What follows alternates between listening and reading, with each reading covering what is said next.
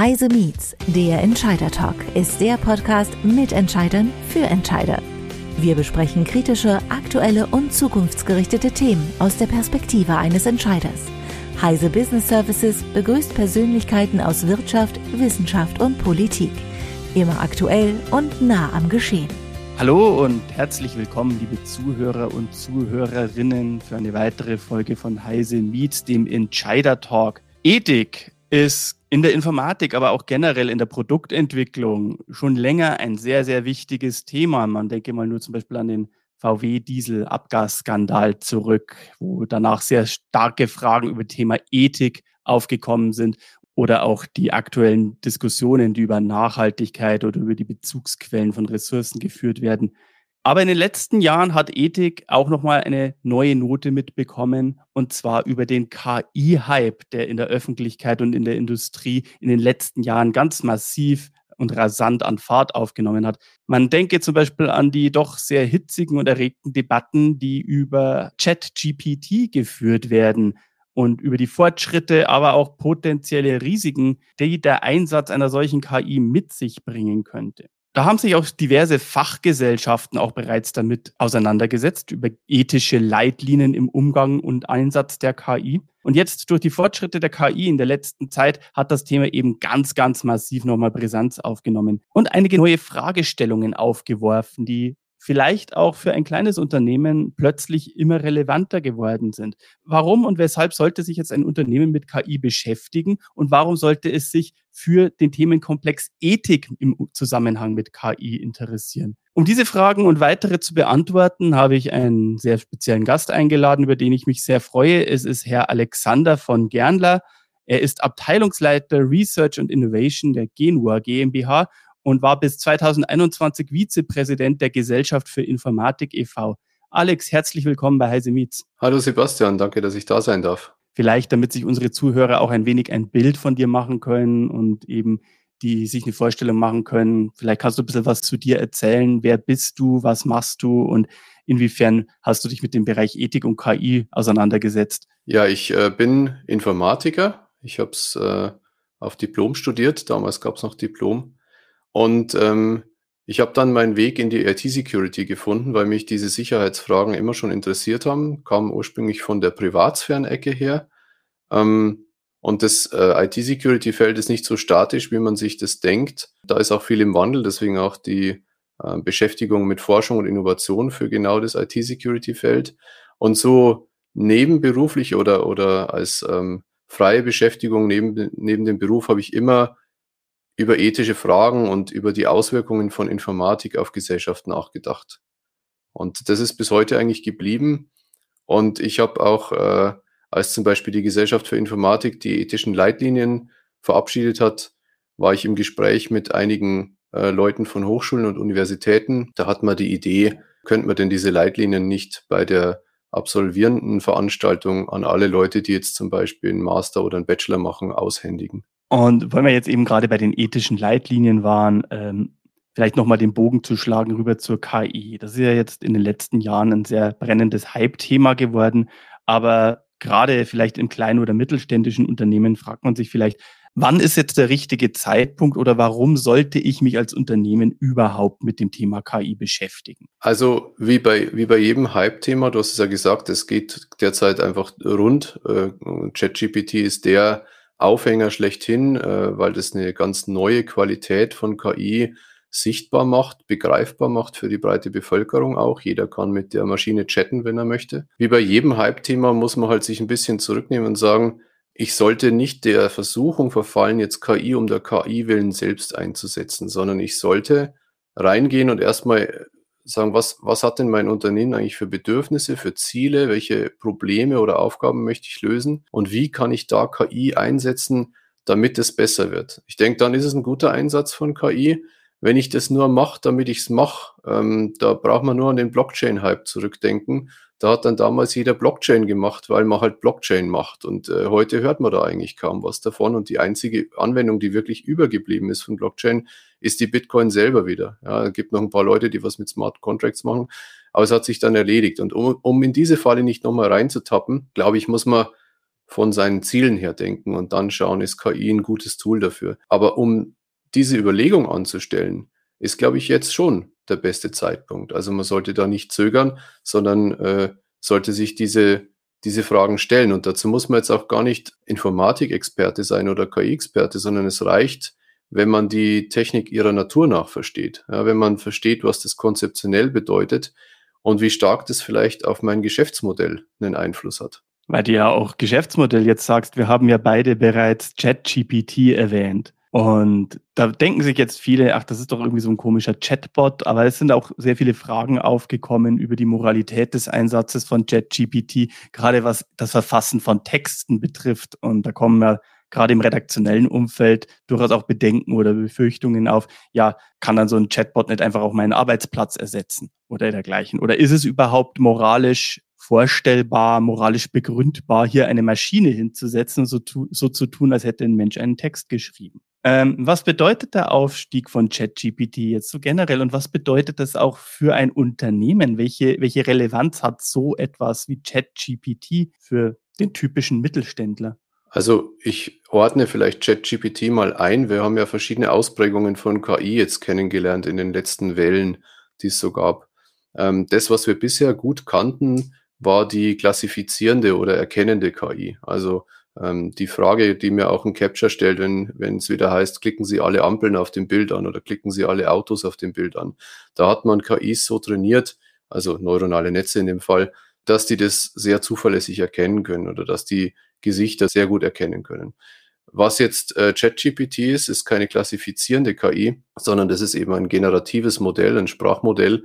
Das heißt, die, äh, diese Maschine hat ganz viel menschliche Sprache gelernt, aber ähm, sozusagen auch die Zusammenhänge dazu sich selber erarbeitet, äh, also eine, eine Art innere Ontologie aufgebaut, äh, wie das alles zusammenhängt und kann jetzt dann auf Aufforderung, auf Knopfdruck hin Antworten geben, ja, die vordergründig sinnvoll erscheinen und, und vordergründig auch plausibel. Und ich glaube, damit wird man als Unternehmen umgehen müssen. Ja, da ist jetzt plötzlich was, das kann auf Knopfdruck irgendwelche Texte generieren, die, die auf jeden Fall mal eloquent wirken. Wahrheitsgehalt muss man immer ein bisschen gucken. Ich habe, ähm, also ich denke da an ein Beispiel, das ich in einem Blog mal gelesen habe. Da hat einer der KI die Frage gestellt, was ist denn jetzt eigentlich schwerer, eine Tonne Federn oder eine Tonne Stahl? Das ist was, was man gerne kleinen Kindern als Frage stellt und die ChatGPT ist darauf reingefallen. Das kann man auch erklären, weil daran sieht man, dass äh, die Herleitung auf statistischen Mechanismen von einem Sprachmodell fußt und nicht auf einem physikalischen Modell, wo die sofort natürlich sagen müsste, ach so, eine Tonne ist gleich eine Tonne, ja, dann ist klar. Sondern die ChatGPT hat gesagt, ja, also Tonne Federn, Federn sind ja leicht, das müsste dann 800 Kilo sein und eine Tonne Stahl, das ist dann eher so 2000, weil Stahl ist eben schwer. So, aber äh, zurück zu deiner Frage. Wenn, äh, wenn jetzt natürlich die Möglichkeit ähm, im Raum steht, Texte zu generieren, dann kann es eben sein, dass in meinem Unternehmen, dort wo ich Texte generiere, bestimmte, naja, man sagt es so kühl zynisch, Effizienzpotenziale entstehen, die ich natürlich heben kann. Und ähm, dadurch, dass wir alle äh, im Konkurrenzdruck sind, werden die ganz automatisch gehoben. Sprich, ein Unternehmen wird da anfangen damit, ja, Wahrheitsgehalt hin oder her, wird es benutzen und dieser Effizienz werden sich dann alle anpassen müssen oder den wirtschaftlichen Nachteil in Kauf nehmen. Wir haben aber eben, das habe ich auch schon gesagt, diese Gefahr, dass das, was da rauskommt, nicht unbedingt äh, immer der Wahrheit entspricht. Und natürlich, es kann auch gegen das Unternehmen eingesetzt werden. Ja, wenn ich jetzt sage, ähm, ich habe hier eine Bewerbung vorliegen, ja, da ist eine Person, die, die hat ein ganz beeindruckendes Anschreiben, dann stellt sich in Zukunft die Frage, hat die das selbst geschrieben? Das heißt also, ich muss mir nicht nur die Frage stellen, wie setze ich KI eventuell sinnvoll für mich ein, sondern wie kann KI auch eingesetzt werden, um irgendwie mir zu schaden oder mich zu täuschen. Ja, richtig. Und das schlägt auch wieder den Bogen zur IT-Sicherheit. Denn äh, was wir jetzt in der IT-Sicherheitsforschung beobachten, ist ja, dass auch Angriffe automatisiert worden sind mittels ähm, algorithmischer Methoden. Man könnte das jetzt auch als KI bezeichnen, aber auf jeden Fall ging es darum, ich mache keinen Angriff mehr äh, netzbasiert hart gecodet oder ich mache ihn nicht mehr händisch, sondern ich gebe das meiner Maschine und die probiert ganz viele Möglichkeiten aus. Ja, und jetzt werden wir eine neue Qualität erleben, nämlich das Social Engineering wird revolutioniert werden dadurch. Ja, ich werde äh, auf einmal, also vielleicht gibt es ja jemanden, der Zugriff hat auf, auf Mails von irgendeinem Bekannten von dir, Sebastian, und der der schaut dann an, wie du immer mit den Bekannten äh, dich unterhältst und dann lässt er das eine Maschine lernen und die Maschine kann dann sehr täuschend echt imitieren, wie du immer mit den Bekannten schreibst. Und auf einmal schreibt er dir in die Heise-Redaktion und sagt, ja, ich bräuchte dringend dieses und jenes. Und vielleicht wirst du darauf reinfallen, weil das äh, eben dann so täuschend echt imitiert ist. Und das ist dann nicht mehr der Onkel in Nigeria, der jetzt irgendwie 10 Millionen Dollar vererben will. Ich habe auch einen Blog von einem äh, Sicherheitsforscher gelesen, der versucht hat, JetGPT dazu zu bringen, Malware-Code zu generieren. Und äh, auch wenn die Code-Schreibkünste von JetGPT noch eingeschränkt sind, war er dann doch mit ein bisschen Trickserei in der Lage, Code zu bekommen, der tatsächlich auflöst und der tatsächlich für Systeme schädlich ist. Ja, das ist richtig. Äh, wir sehen hier auch eine neue Qualität. Also bisher haben wir immer gesagt, ein, ein Programmierer der, der, wenn schlecht programmieren kann, dann kann sich immer noch alles auf Stack Overflow zusammensuchen. Und äh, ja, vielleicht ist dann das, Stack Overflow von morgen einfach das Chat GPT. Also ich sage, ich, ich brauche nicht einmal mehr die Frage eingeben in eine Suchmaschine so oder ja, so, ein, so ein System wie, Chat, äh, wie Stack Overflow und muss mir dann noch die richtige Antwort unter den Treffern raussuchen, sondern der Chat GPT, der macht das für mich gleich schlüsselfertig. Aber auch hier, also wir haben ja auch dort eine, eine, ja, eine ganz schlimme Downside, wenn man so will ähm, es kamen oft schon äh, Codeschnipsel auf Stack Overflow, die haben die Leute zuhauf eingebaut, weil die einfach hochgerankt waren. Aber Demokratie ist äh, vielleicht das falsche Tool, wenn es darum geht, Sicherheitslücken äh, aufzuspüren. Ja, und dann waren halt genau die hochgerankten Codeschnipsel problematisch von irgendeinem Sicherheitsaspekt her. Und genauso wenig haben wir natürlich eine Garantie, dass das, was da rauskommt, also Hand und Fuß hat, dass es wasserdicht hat, dass es in, in jedem Corner Case auch funktioniert. Also da würde ich immer empfehlen, ob das jetzt ein redaktioneller Text ist oder ein Codeschnipsel, es sollte halt am Schluss auch ein Mensch drüber schauen. Und da sind wir wieder bei der Verantwortung, bei der Ethik. Denn nur der Mensch ist ja in der Lage, Verantwortung zu übernehmen und äh, die Maschine ist nicht in der Lage, Verantwortung zu übernehmen. Das hat übrigens IBM in einem internen Memo schon 1969 oder wann festgestellt. Ja, die Maschine geht in erster Linie nur auf das, die kann ja auch schwer qualitativ urteilen, die geht in erster Linie auf das, was sie bei der Dateneingabe irgendwie ermittelt hat, als das kommt besonders häufig vor oder das scheint besonders einen besonderen Schwerpunkt zu haben. Also auch hier muss ja der menschliche Faktor auch im Spiel sein, um dem irgendwie eine Richtung vorzugeben. Ja, man, man sollte das meinen. Allerdings, äh, es gibt auch eine, eine Fraktion äh, von Leuten, die sagt, nee, Maschinen sollten so schnell wie möglich Maschinenrechte bekommen, die den Menschenrechten vergleichbar sind, damit die selber juristische Personen sind und damit dann zum Beispiel ein Haushaltsroboter, äh, keine Ahnung, verhaften, bestrafen und haftbar machen kann für irgendwas, was er angestellt hat. Ähm, ist aber leider eine ziemlich durchsichtige Argumentation, weil eigentlich geht es ja nur darum, die Herstellerfirmen aus der Haftung frei zu sprechen dadurch. Und im Endeffekt muss ja dann doch der Entwickler, der diese KI einsetzt, ja auch Verantwortung für sein Produkt übernehmen, nicht wahr? Also ich meine, das ist ja wie wenn ein Autohersteller künftig darauf verzichten würde, äh, dazu urteilen, das Auto ist schuld, wenn die Bremsen versagt haben. Ja, genau. Äh, gute Analogie. Also am Schluss brauche ich immer einen Menschen, der die Verantwortung übernimmt, egal in, in welcher Konstellation jetzt. Aber ich kann das nicht auf eine Maschine schieben und dann sozusagen, naja, äh, also ich lese da immer äh, von Fefe das Blog und da ist ja immer der Satz Softwarefehler, kann man nichts machen. Kommen wir jetzt also nochmal zu dem Unternehmen, das sich damit auseinandersetzt. Hier KI könnte eingesetzt werden oder ich bin in einem Umfeld tätig, in dem KI immer stärker zum Einsatz kommt. Warum sollte man sich dann in dem Zusammenhang eben auch als Unternehmen, das überlegt, ich setze jetzt vielleicht für meine Prozesse KI ein, warum sollte ich mich da für den Themenkomplex KI und Ethik und ethischen Einsatz interessieren? Ja gut, also da muss man ein bisschen ausholen, weil ähm, am Schluss vordergründig und kurzfristig geht es ja erstmal darum, Geld zu verdienen. Aber äh, wenn ich ein bisschen weiter wegschaue, Ethik, wenn ich es ganz platt formuliere, ist ja die Kunst, Dinge nicht zu tun, obwohl sie möglich sind. Und äh, wir haben auch äh, in anderen Lebensbereichen Rahmenwerke, Gesetzgebungen oder sowas, die, die schränken uns in unseren Handlungen ein, um bestimmte Rechte zu schützen. Rechte von Minderheiten, Rechte von äh, Arbeitnehmern, Grundrechte, Menschenrechte, Datenschutz und so weiter. Überall dort wird ja wird ja unser Handlungsspielraum, der eigentlich möglich wäre, beschränkt durch eine selbst auferlegte äh, Form der Zurückhaltung. Und bei allen Vorteilen, die ich vielleicht bei KI heben könnte, manche Möglichkeiten, die ich, wo ich kurzfristigen Vorteil bekommen könnte, da ist ja nicht einmal gesagt, ob das den Kunden dann gefällt, wenn, äh, wenn die Kunden rausfinden, hier, hier wurde eigentlich eine KI eingesetzt, aber es wurde ihnen auch verheimlicht. Ja. Oder ähm, man denkt jetzt vielleicht an dieses sogenannte Uncanny Valley. Also wenn ich jetzt mit einer Maschine rede, die zu perfekt ist, die zu, zu natürlich, zu glatt reagiert, dass man, dass man sagt, ah, das ist irgendwie, das ist unangenehm für mich. Ja, also ich kann damit leben, wenn es ein Roboter ist äh, und, und der, der verhält sich und spricht abgehackt wie, wie das, was man so als Klischee von einem Roboter kennt. Ähm, und ich kann damit leben, wenn es ein echter Mensch ist, aber alles irgendwie dazwischen ist so, ah, merkwürdig, ja. Und man darf nie vergessen, wir haben ja diesen ganzen Block ähm, Corporate Social Responsibility, heißt es ja heute, äh, wo eben die, die Unternehmen soziale Verantwortung übernehmen. Und auch bei, bei KI, würde ich sagen, ist da immer noch so ein Gedankenschritt, wo ich sage, möchte ich denn diesen Einsatz von KI genauso haben und was für Folgen könnte das haben? Ja, und, und äh, vielleicht jetzt für den deutschen Standort auch, wo solche Fragen auch immer sehr engagiert diskutiert werden oder auch sehr wichtig genommen werden.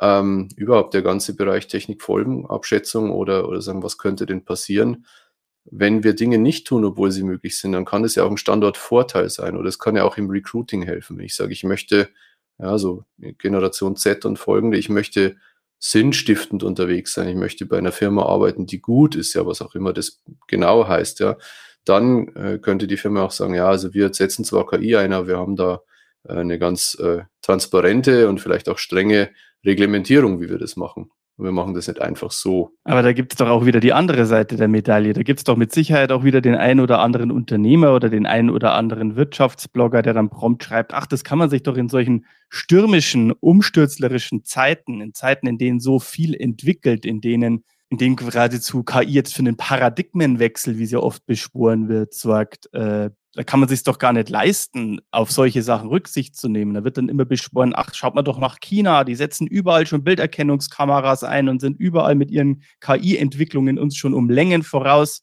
Streitbare Frage, äh, Sache, aber wir nehmen das jetzt mal einfach so hin. Also in anderen Ländern setzen sie doch bereits rücksichtslos KI ein und sind uns da schon weit voraus. Kann ich es mir als Unternehmer überhaupt leisten, mir solche Fragen über ethisches Handeln und äh, ethische Werte zu stellen? Ja, das ist immer die Frage, in welcher Gesellschaft ich leben möchte. Also wenn ich jetzt sage, ich finde das erstrebenswert, in einer Gesellschaft zu leben wie China, das hast du als Beispiel gerade gebracht, und äh, bin dann im Social Scoring unterworfen und werde Video überwacht, wo auch immer ich hingehe, mit inklusive natürlich Bilderkennung und äh, gucken, was für eine Person steckt da dahinter und Tracking durch die ganze Stadt und so weiter.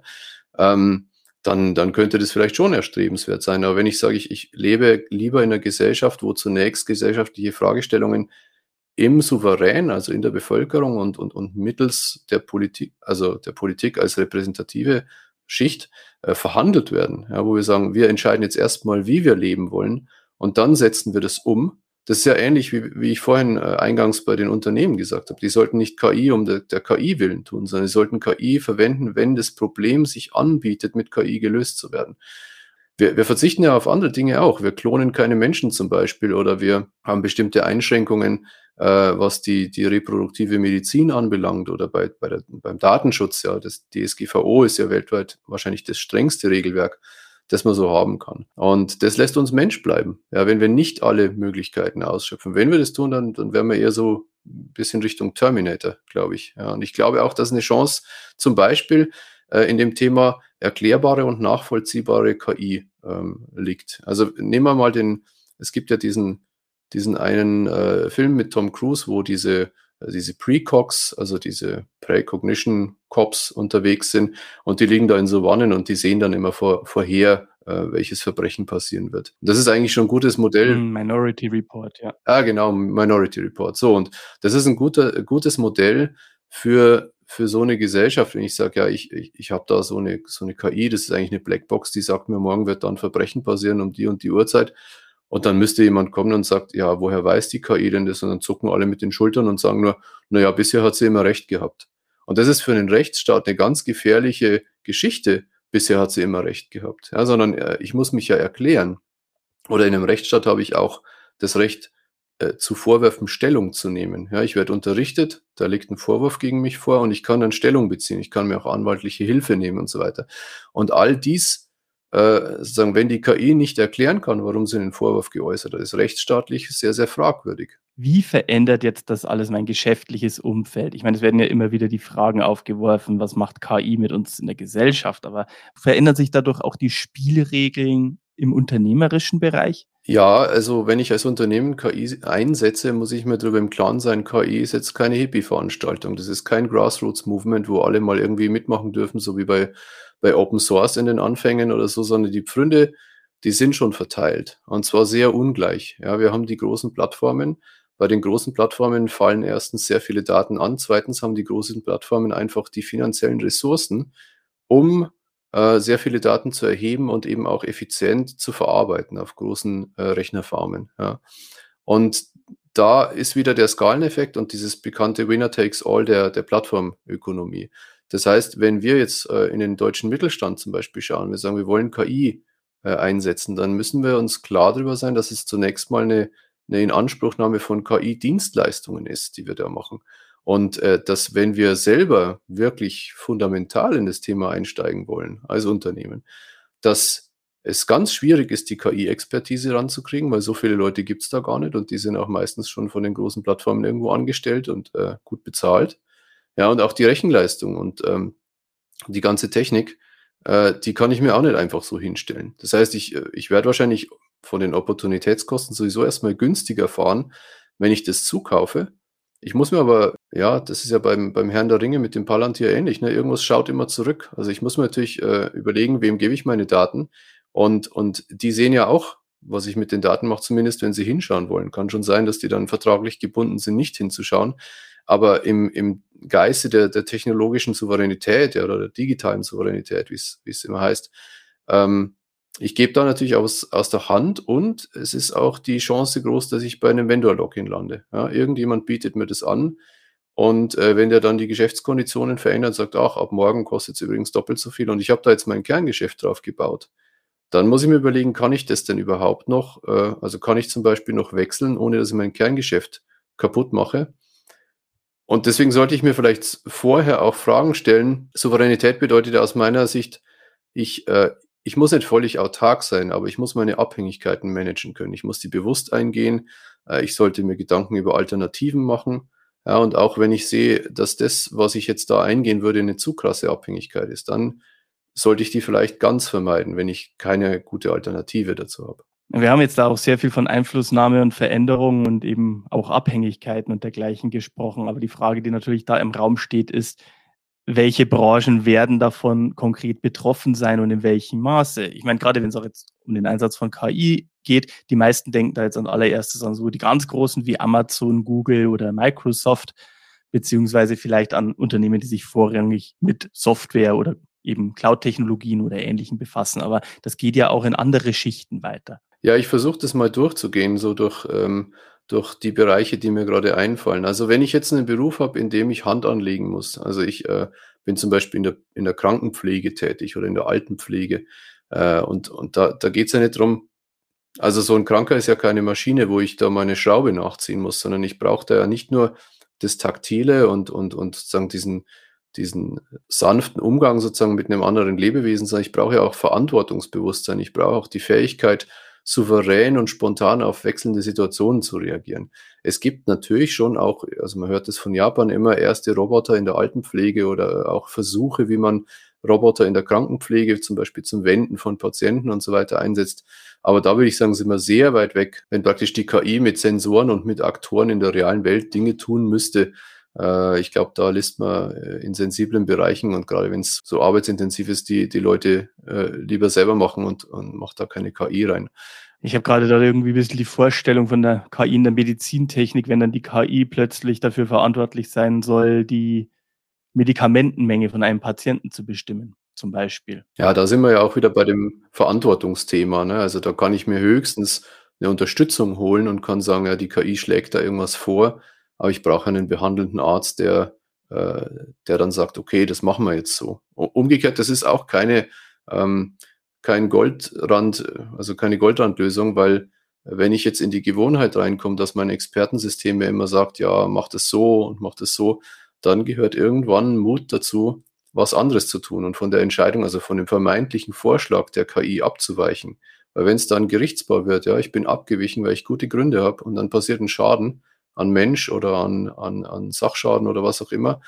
Und, äh, und es wird dann verhandelt, dann, dann wird vielleicht der Richter sagen, ja, Moment mal, Sie haben ja gegen das bessere Wissen der Maschine sich dafür entschieden, das so zu machen. Ja, und dann, dann kommen wir drauf, dass die Maschine ja nicht nur einen Vorschlag geliefert hat, sondern dass das eigentlich so eine normative Kraft des Faktischen war. Und dann sagt, ja, hier die, die Maschine, die weiß es doch eigentlich besser als du. Es ist ja dann nicht nur für die Medizintechnik relevant. Also sind wir dann, glaube ich, auch im produzierenden Gewerbe schnell dabei, wenn da die KI irgendwie für Optimierung von Prozessen oder dergleichen eingesetzt wird. Ja, die, äh, die Optimierung von dem, äh, von dem Betrieb im Übrigen, das, äh, das ist gar nicht so uninteressant. Ja, ich kann jetzt zum Beispiel sagen, wie, wie ist denn meine, meine Gesamtanlageneffizienz? Also wenn mein Durchlauf durch meine, meine Fertigungsstraße oder so. Und, und da kann ich mir mal anhören, was hätte denn eine KI für, für Vorschläge, wie man das umgestalten kann. Ja, und das wäre dann sogar eine, eine evolutionäre Entwicklung des Geschäftsmodells. Also nicht Disruption, so wie man es bei KI immer gleich vermutet, also es wird alles über den Haufen werfen, sondern ich kann ja auch im Mittelstand hergehen und sagen, kann ich denn die KI einsetzen, um zum Beispiel bei mir Prozesse irgendwie zu optimieren? Das ist äh, durchaus denkbar. Gibt es da noch andere Beispiele in anderen Branchen, wenn wir jetzt noch so ein bisschen oberflächlich geblieben sind? Ja, also ich glaube, die, ähm, die ganz originellen und, wie ich sagen, viel Intelligenz erfordernden Berufe. Da geht es ja auch darum, irgendwie Neues zu schaffen ähm, und auch Verantwortung für die eigenen Entscheidungen zu übernehmen. Da stelle ich es mir auch schwierig vor, eine KI einzusetzen, weil ich sage, ich könnte jetzt, äh, also nehmen wir mal einen Konzern und, und wir ersetzen den Vorstandsvorsitzenden oder die Vorstandsvorsitzende durch eine KI. Ja, wer würde denn bei dem Konzern arbeiten wollen? Oder wäre so ein Konzern vielleicht nicht nur eine also eine Gefahr für die Allgemeinheit. Da sind wir auch wieder bei einem Verantwortungsthema. Oder noch, noch krasser, äh, wir ersetzen jetzt die, äh, die Regierung ja, durch lauter KIs. Das ist ja auch, wir wollen jetzt nicht das Geschick eines Staates in die virtuelle Hand von einer KI geben, sondern wir wollen da noch echte Leute haben, die auch Verantwortung übernehmen können bei aller Fehlbarkeit, die natürlich Menschen an solchen Positionen zeigen. Trotzdem, also ich habe es lieber, wenn da Menschen sitzen. Ähm, aber ich glaube, es gibt, es gibt schon Umwälzungen. Jetzt kommen wir auf die anderen Berufsgruppen zu sprechen, wo, wo ich glaube schon, dass sich was ändern wird. Also wir haben zwei äh, Klassen vorhin von KI erwähnt, die sich lohnt zu diskutieren, nämlich diese klassifizierende KI, also das Expertensystem im weiteren Sinne und diese generative KI. Ähm, beim Expertensystem wird es, glaube ich, dahingehend ähm, Umwälzungen geben, dass ich sage, wenn ich jetzt äh, Medizindaten habe und ich, ich suche nach Tumoren, das ist ja so ein, so ein Beispiel, das immer gerne gebracht wird. Oder ich habe ich habe einen Autounfall, dann fotografiere ich jetzt das Auto von allen Seiten und dann könnte ich zum Beispiel überlegen, kann man denn die Schadensbegutachtung unterstützen durch eine KI? Oder kann ich, kann ich automatisiert Klausurarbeiten korrigieren oder, oder in der Produktion, das wird heute schon gemacht durch Computer Vision, also durch die, die Möglichkeit, dass der Computer eine Kamera hat, Mängelexemplare auszusortieren.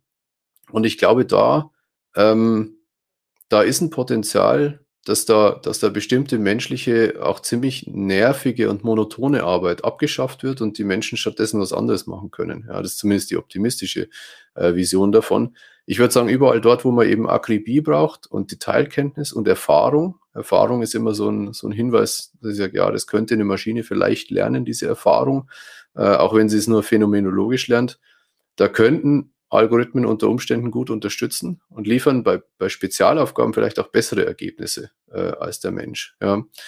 Ähm, aber trotzdem, am Schluss äh, brauche ich noch jemanden, der die Verantwortung übernimmt dafür, dass der, dass der Einsatz so passiert. Also irgendjemand, der zum Beispiel. Ist das der Unique Selling Point? Also ist das die große Chance, die ein Unternehmen in Deutschland hat beim Einsatz der KI? Ganz transparent zu sagen, ja, hier setzen wir die KI an diesen Stellen ein, aber am Ende entscheidet bei uns immer noch der Mensch. Also in Deutschland wird es, glaube ich, nie anders äh, sein. Also zumindest äh, kann ich es mir nicht vorstellen.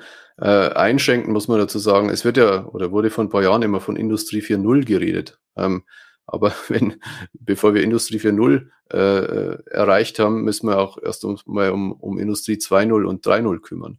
Und äh, wir haben teilweise wirklich noch Hausaufgaben zu machen in der IT und, und, und wie soll ich sagen, in der, in der Automatisierung überhaupt, und träumen dann immer schon von, von, KI. Also da warne ich jetzt auch davor, dass man den, den zweiten oder dritten Schritt vor dem ersten macht. Wo sind wir mit KI gerade eher? Ist gerade KI eher im Bereich, das ist die nächste Blockchain oder ist KI eher in dem Bereich, das ist die nächste Industrie 4.0?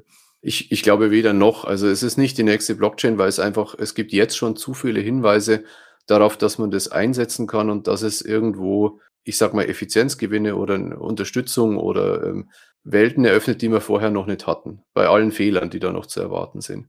Industrie 4.0 ist mir, ist ja, ist ja eigentlich mehr ein, mehr ein Konzept, ne? dass, ich, dass ich meine Produktionsprozesse durchdigitalisiere und dass ich das, ähm, dass ich da ernte. Also da könnte KI so ein, so ein Value-Add sein, aber KI nur als, als Hype und KI um der KI willen, das halte ich halt, wie gesagt, für gefährlich. Welche Entscheidungen sollten oder müssten Unternehmen da jetzt treffen, gerade in Bezug Einsatz von KI und vor allem eben in Bezug KI und verantwortungsvoller Einsatz von KI? Also als Unternehmen würde ich mir die Frage stellen, wie sehr äh, betrifft mich das denn das Ganze? Also einerseits habe ich äh, Möglichkeiten, KI einzusetzen, um wirklich ein Problem zu lösen bei mir, um Produktionsprozesse effizienter zu machen oder irgendwas zu automatisieren oder zu unterstützen äh, im Sinne von einem Expertensystem das ich vorher nicht gemacht habe. Und dann kann ich die, äh, die, Unterscheid äh, die Entscheidung treffen, das mache ich jetzt. Die andere Frage ist, ist es so disruptiv, was jetzt in meinem Geschäftsfeld passieren würde, dass ich, äh, dass ich Angst haben muss um mein Geschäftsmodell, also dass ich wirklich mein Geschäftsmodell umbauen muss durch das, was äh, KI könnte oder können wird. Das ist natürlich immer schwierig vorherzusehen. Wie bei immer bei, bei Innovation gilt ja, wenn ich sehe, dass jemand mein Geschäftsmodell wegräumen wird, weil da eine disruptive Innovation daherkommt, dann soll es ja wenigstens noch ich sein, der das macht. Nicht der Konkurrent oder ein Startup, das in der Garage anfängt. Was für Kompetenzen brauche ich dazu? Also was müsste ich als Unternehmer mir dafür ins Haus holen, um das fachlich und auch mit entsprechend Weitblick bewerten zu können? Also sicherlich äh, nicht allein ein Informatiker oder eine Informatikerin. Ja, da, da geht es darum, das, das Verständnis der Technik alleine, das bringt mich, glaube ich, nicht so weit. Ja, das ist ähnlich, wenn ich sage, was, was hat denn das Auto für eine Auswirkung auf die menschliche Gesellschaft und ich frage jemanden, der Motoren bauen kann. Ja, dann, dann wird er sagen, ja, es kann so und so schnell fahren. Aber das ist ja noch nicht das Ende der Geschichte, sondern ich möchte verstehen, was, was hat es für Auswirkungen. Ich glaube, wichtiger ist es, so in Richtung Zukunftsforschung zu gehen und zu sagen, welche Szenarien sind denn denkbar? Welche, welche Konzepte macht denn KI auf einmal möglich? Und wie stark können die umgestalten? Disruptiv sein, evolutionär sein? Ähm, dazu brauche ich nicht unbedingt Leute, die wirklich tief verstehen, äh, wie die KI innen drin funktioniert, äh, sondern mehr, wie sie, wie sie als Blackbox funktioniert, also auf einer Konzeptebene. Und das muss nicht unbedingt äh, jemand sein, der Informatik äh, gemacht hat. Ich, äh, ich glaube, jemand, der, der zum Beispiel Technikjournalismus hat, der sitzt äh, gut an der Schnittstelle. Und äh, ja, Sebastian, du zum Beispiel könntest es wahrscheinlich im Unternehmen gut erklären, weil du sagst, ich verstehe einerseits, wie es funktioniert. Äh, ich habe da eine gute Ahnung davon, gutes Gefühl. Ich verstehe auch die Grenzen. Das ist nämlich immer ganz wichtig bei, eine, bei einer neuen Technologie, dass man das nicht in den Himmel lobt, sondern sagt, das hat ja auch seine Grenzen. Also wie ChatGPT zum Beispiel keine Antworten liefern muss, die korrekt sind. Die hören sich nur plausibel an, auf jeden Fall.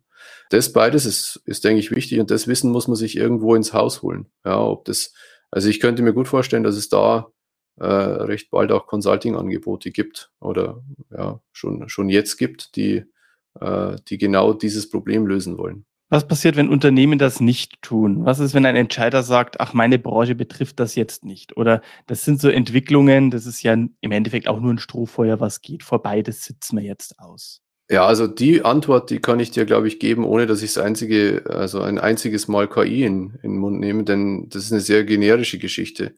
Wann immer ich als Unternehmen eine Innovation nicht rechtzeitig erkenne, die aber technologisch geboten ist, die gesellschaftlich sich abzeichnet, wie auch immer, und ich verpenne die, dann kann das zu meinem Nachteil sein und es kann auch natürlich zur völligen äh, Vernichtung des Unternehmens führen. Wenn ich jetzt äh, Kodak anschaue, der, der Konzern war ja lange Zeit äh, gesetzt bei Filmen, für Fotografie, für Fernsehen, für Kino. Äh, die Oscar-Verleihungen haben im sogenannten Kodak Theater stattgefunden. Aber Kodak hat den Trend mit der Digitalfotografie irgendwie verschlafen und deswegen sind die insolvent gegangen.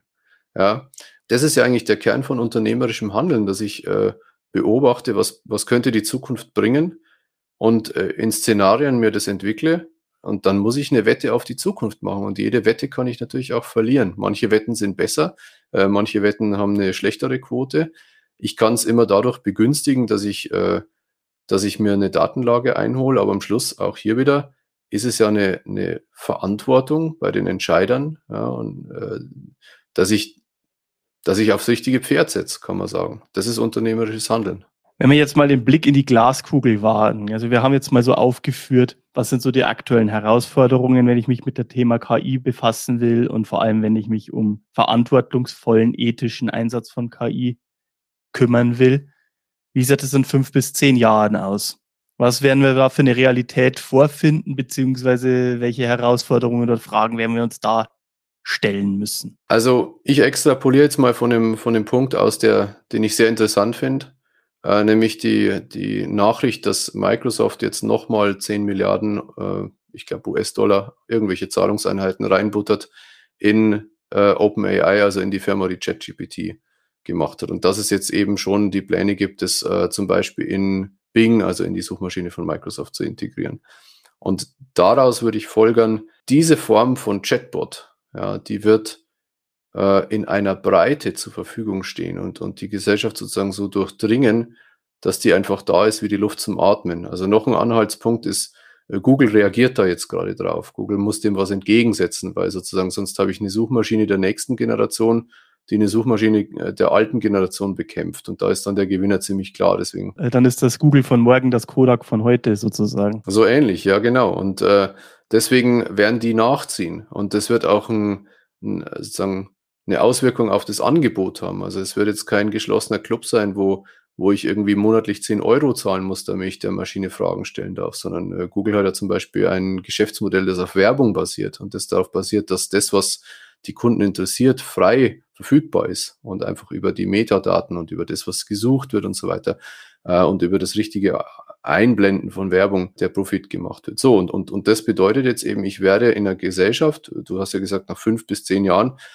da werden wir leben, das ist selbstverständlich, dass ich, äh, dass ich eine Frage, die ich äh, die ich habe, einfach so stelle und dass ich dann keine Liste an Links mehr bekomme, sondern dass mir das einfach beantwortet wird. Und vielleicht wird das dann in, in den persönlichen, also in ein persönliches Assistenzprogramm auf meinem Smartphone reinwandern und ich werde dann einfach nur noch mein Smartphone fragen, äh, naja, so wie, wie manche Leute heute sagen, hey Siri, wo geht's denn hier hin und so weiter. Das wird eine ganz neue Qualität von Antwortverhalten liefern. Das wird vielleicht auch dazu führen, dass manche Leute sich in ihre Handys verlieben, weil man mit denen so toll reden kann. Wir haben das ja schon, schon öfter, dass Leute sich in, in Objekte verlieben. Das kommt immer mal wieder vor. Ja, und, und, und ähm, das wird äh, gesellschaftliche Transformationen auslösen, die kann man jetzt noch gar nicht absehen. Aber das ist der Grundstein oder die, der Grundmechanismus, der, glaube ich, in den nächsten fünf Jahren auf jeden Fall das wird ganz natürlich verfügbar sein. Und das ist genau das, worauf man sich vorbereiten oder einstellen muss. Egal ob als Kunde oder als Entscheider. Ja, Alex, vielen herzlichen Dank. Man sieht, das ist einfach ein hochkomplexes und umfassendes Thema. Aber liebe Zuhörer, Zuhörerinnen, ich hoffe, Sie haben da trotzdem einige sehr interessante Denkanstöße mitbekommen. Wenn Sie da irgendwie Fragen haben oder wenn Sie irgendwie eigene Erfahrungen haben zu dem Bereich, kontaktieren Sie uns gerne. Wir können da gerne versuchen, weiter darauf einzugehen, denn ich bin mir sicher, dass das Thema KI uns auch in den kommenden Monaten und Jahren weiterhin begleiten wird. Nochmals vielen herzlichen Dank, Alex, für deine Auskünfte und auch an Sie, liebe Zuhörer und Zuhörerinnen. Und ich hoffe, Sie in Zukunft auch bald mal wieder hier begrüßen zu dürfen. Danke sehr. Das war Heise Meets, der Entscheider Talk. Sie wollen mehr erfahren? Dann besuchen Sie uns auf heise-meets.de. Wir freuen uns auf Sie.